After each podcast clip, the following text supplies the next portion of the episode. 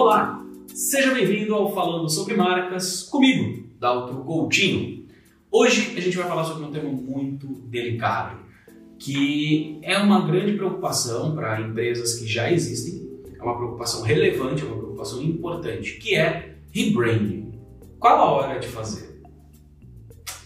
Primeira coisa, a gente precisa saber o que raios é rebranding. Rebranding é reposicionamento de marca. A tua marca hoje trabalha para gerar uma determinada percepção nas pessoas e você quer que as pessoas comecem a olhar para sua marca de um jeito diferente. Um exemplo bem simples é a Havaianas. Há muitos anos atrás, você tinha Havaianas que era vista como um chinelo que um chinelo puramente funcional, chinelo, com perdão da expressão, chinelo de pedreiro, que não cheira e não estoura. Era isso. Havaianas até o começo ali dos anos 90, salvo engano, era isso. Chegou um determinado momento que eles fizeram um reposicionamento e criaram ali o Todo Mundo Usa, onde eles trouxeram uma personalidade muito mais divertida, muito mais solta, muito mais descontraída e onde eles trouxeram celebridades para mostrar que da pessoa comum até a grande celebridade da novela, todo mundo usa Havaianas. Hoje a Havaianas tem um quê de é, democracia dentro do seu posicionamento e um quê de brasilidade dentro desse posicionamento também, onde a gente vê muitas cores, muitos tipos de havaianas diferentes, muita versatilidade. Isso é uma ação de reposicionamento. E é bem comum que as empresas não saibam o momento de fazer esse reposicionamento. Qual é o timing certo de eu fazer um reposicionamento? Porque, na essência, sempre que a gente pensa em empresa e em fazer uma mudança tão pesada quanto essa, a gente deve fazer essa mudança pensando em estratégia. Então, qual que é a hora certa de fazer rebranding? Na minha concepção, do jeito que eu entendo e baseado no que eu aprendi lendo vários livros, inclusive fazendo alguns projetos, eu considero que o momento mais bacana de fazer é, um reposicionamento de marca são dois. São dois momentos. O primeiro deles é quando a sua empresa deixa de ser uma pequena empresa e se torna uma empresa média. O que, que acontece quando a sua empresa deixa de ser pequena e se torna média? Quer dizer que ela é capaz de comprar outras empresas semelhantes a ela, quer dizer que ela está tomando conta de um determinado mercado.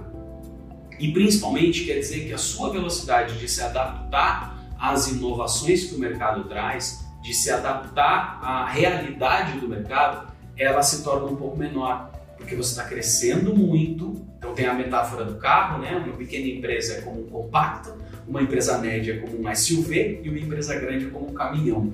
Então você está deixando de ser um compacto para ser um SUV, assim, se a gente for trazer dessa forma. Então você já, já é mais difícil você fazer grandes manobras, mas você pode comprar, se você identifica a necessidade de ter no teu portfólio de produtos um produto que você não é capaz de criar, você vai numa empresa pequena que está começando a criar aquele negócio, compra ela e vida segue. E por que, que esse é um momento interessante de fazer um reposicionamento de marcas, porque nesse momento os seus diferenciais mudam.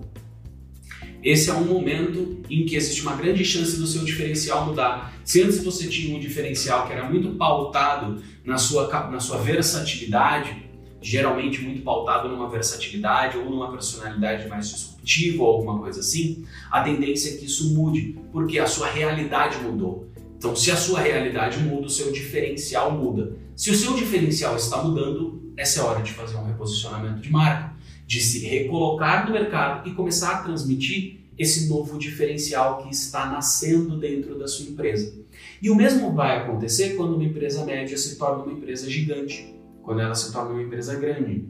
Então, mesma coisa, você está deixando de ser um SUV para ser um caminhão. Você perde a mobilidade que a SUV tem e você ganha a estabilidade que o caminhão tem, a, a força que o caminhão tem, que é muito mais difícil de ser parado. Então você está tendo uma mudança de diferencial. Esse é um outro momento bacana de fazer um reposicionamento de marca.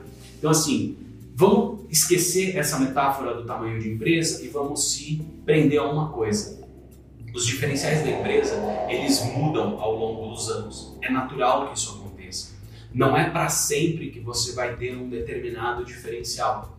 É, mesmo que a gente sempre trabalhe, pelo menos no meu trabalho, eu sempre trabalho para trabalhar com diferenciais duradouros, diferenciais intangíveis duradouros, a tendência é que eles vão ter mudanças, é que eles tenham transições de momento. Então, sempre que houver uma transição de momento ou que houver uma mudança de diferencial, é o momento de fazer um reposicionamento de marca. E quem pode avaliar isso? Honestamente, eu sei que pode parecer estranho, mas talvez a melhor pessoa para analisar isso seja o próprio estrategista, fazendo um processo de imersão. Mas assim, existe uma grande percepção e uma grande verdade. É muito, se você olhar para a sua empresa com um olhar crítico, é muito provável que você consiga entender se a comunicação dela, a comunicação que ela faz hoje, faz sentido com o momento que ela vive. Se essas duas coisas se conectam, se o, o que ela promete é aquilo que ela entrega. Se o que ela promete não é o que ela entrega, é hora de mexer nisso. Beleza?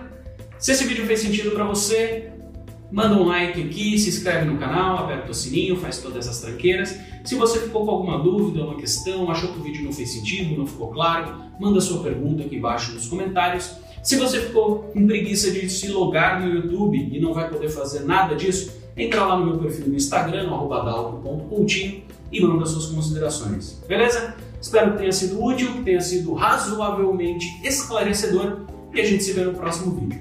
Fui!